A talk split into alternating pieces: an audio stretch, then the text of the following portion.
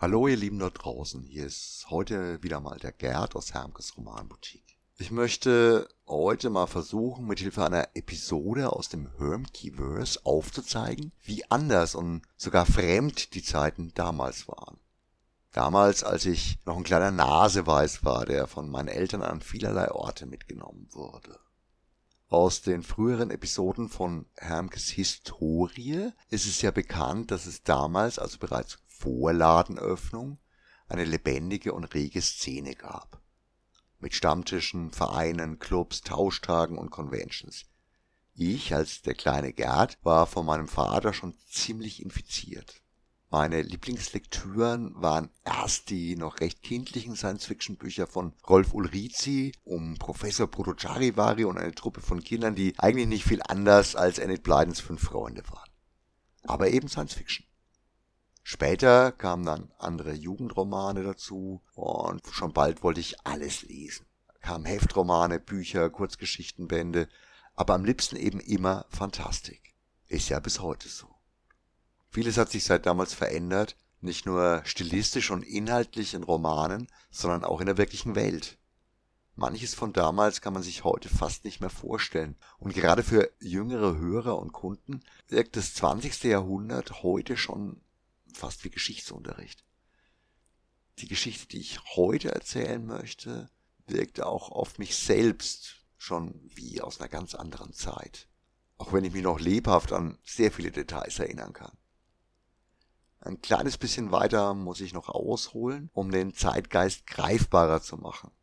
Von frühester Jugend an haben mich meine Eltern regelmäßig mit auf Reisen genommen. Natürlich in die damals üblichen Urlaubsländer Frankreich, Italien, Österreich und so weiter, aber auch, und das liegt an der Herkunft meiner Mutter, in den damaligen Ostblock hinein. Und da muss ich jetzt schon deutlich mehr Vorstellungskraft aufbringen oder eben eigene Erinnerung bemühen. Wir hatten in der damaligen Tschechoslowakei jede Menge Verwandtschaft, die wir immer wieder besucht haben.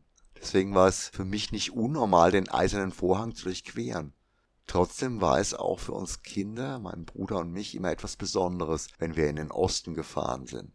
Strenge Grenzkontrollen mit jeder Menge zur Schau gestellter Bewaffnung, ernste, manchmal gefährlich wirkende Minen und dann eine ganz andere Welt. Für mich war es immer so, als wäre der Fernseher auf Schwarz-Weiß gestellt worden. Irgendwie war im Osten immer alles grauer, farbloser und weniger freundlich, obwohl ich die Menschen dort kannte und mochte, sogar ein paar Freunde hatte. Es war wirklich eine andere Welt, die mein kindliches Ich irgendwie gar nicht fassen konnte. Meine ganze Familie war mit dieser anderen Seite zwar vertraut, aber nie wirklich warm. Mir taten die Menschen unfassbar leid, die immer dort wohnen mussten und nicht wieder nach Hause, also zu mir nach zu Hause durften. Gut, wieder zurück zur Science Fiction und zu meinem Vater. Der war ja, wie wir alle wissen, ein umtriebiges Kerlchen und hat den ein oder anderen Con auch in der Ferne besucht. Oft mit Sammlerfreunden oder Stammtischbrüdern aus der damaligen Zeit, manchmal auch mit mir und selten mit der ganzen Familie. An eine ganz besondere Convention erinnere ich mich noch sehr genau.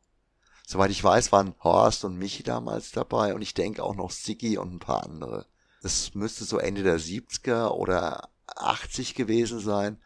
Also ich nicht mehr ganz Kind mit so 14 Jahren. Riesige Convention in Berlin. Berlin West damals natürlich noch. Eben nicht in der Bundesrepublik, sondern in Berlin. Das damals nur via Flugzeug, Bahn oder über die Transitstrecke erreicht werden konnte. Durch die DDR eines eben dieser Länder, wo die Farbe gefehlt hat und die Zöllner böse und wichtig mit Maschinenpistolen rumgewählt haben. Das Ganze war dann ein kompletter Familienausflug. Meine Mutter war auch dabei und wir hatten ein paar Tage dort verbracht. Natürlich mit dem Con, ich glaube, das war damals SFCD, Science Fiction Club Deutschland, aber eben auch mit Besuch des Zoos und einiger historischer Städten wie dem Checkpoint Charlie. War alles toll, und in Berlin selbst hast du ja gar nicht so richtig gemerkt, dass du umschlossen warst von einem Land in Grautönen. Die Fahrt haben wir damals mit der Bahn unternommen. War wohl irgendwie einfacher mit dem Transit. Ja, und auf dem Rückweg ist es dann passiert. Wir sitzen im Zug und fahren durch das andere Deutschland, das selbst im Vorbeifahren noch unheimlich gewirkt hat. Trotzdem wir ja in einem Transitzug saßen, der innerhalb der DDR keinen Halt machte, kamen natürlich die bereits beschriebenen bewaffneten grauen Uniformierten zur Personenkontrolle. Ich glaube, ich habe mich damals noch ein wenig tiefer in den Sitz geduckt. Waren wirklich unangenehm und fast angsteinflößend, trotz ihrer drolligen Sprache. Irgendwie baut sich dann der Mann von meinem Vater auf, der natürlich in vorauseilendem Gehorsam bereits alle nötigen Papiere für die ganze Familie von meiner Mutter zugesteckt bekommen hat.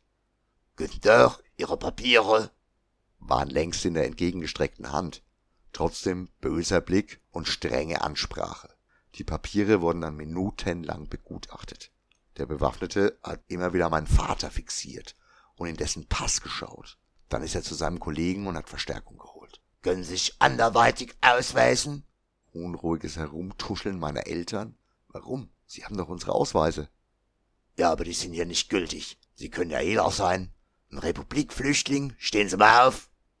Ich tiefer in den Sitz gerutscht. Es war echt beängstigend. Glaubt mir. Meine Mutter hat sich nicht so leicht ins Boxhorn jagen lassen. Wo liegt denn das Problem? Ja, der Reisepass ist nicht ordnungsgemäß abgestempelt. Dazu muss ich jetzt sagen, dass mein Vater mit genau diesem Pass bereits über etliche Landesgrenzen gereist war, inklusive Tschechoslowakei und ja, auch hinzu durch die DDR. Aber tatsächlich, von allen bisherigen Grenzsoldaten und Grenzern unbemerkt, fehlte ein Stempel auf irgendeiner Zusatzseite. Vermutlich vollkommen unwichtig, aber war ebenso. Mein Vater noch nicht ganz sprachlos. Ja und? Wollen Sie mich jetzt hier behalten? Jetzt werden Sie mal nicht frech. Sie können ja jeder sein. Ein Bart haben Sie auch nicht auf dem Foto. Wir müssen das überprüfen. Sie bleiben jetzt hier sitzen, bis ich zurück bin. Die anderen Papiere wandern wieder zurück. Der Pass meines Vaters verschwindet aber mit dem Grenzer durch die Waggontüre. Wir alle, ich denke wirklich auch meine Eltern, waren ganz schön verunsichert, was da jetzt käme. Der Kollege war weiterhin im Abteil und hat den Kontrollgang fortgesetzt. Nach einer gefühlten halben Stunde kam dann der Grenzer zurück, wieder mit wichtiger und böser Miene, den Pass meines Vaters und jede Menge weiterer Papiere in der Hand. So, Sie müssen jetzt hier eine Erklärung unterschreiben und dann bekommen Sie ein vorläufiges Papier. Kostet 20 Mark. Mein Vater jetzt wieder eher genervt, schaltet auf stur. Ich zahl doch nicht, nur weil irgend so ein Beamter meinen Stempel vergessen hat? Ganz wie Sie wollen. Ich kann auch anders. Kommen Sie mal mit. Jetzt doch nicht mehr so stur, zieht mein Vater einen 20-Mark-Schein aus dem Portemonnaie und gibt klein bei.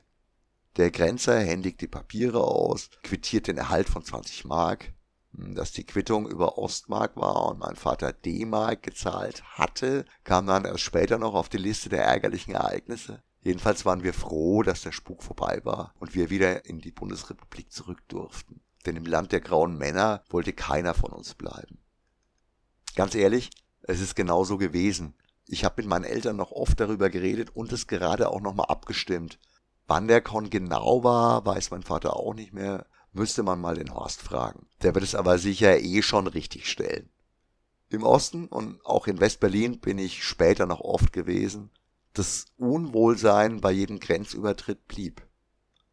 Eine Geschichte, die ja heute wirklich fast nicht mehr vorstellbar ist. Aber genauso unvorstellbar war die Grenzöffnung 1989 für uns zu dieser Zeit. Es gab eben eine bunte und eine graue Seite der Welt. Wer sich da noch entsprechend dran erinnern kann, soll einfach mal kurz daran denken, wenn es wieder heißt, früher war alles besser.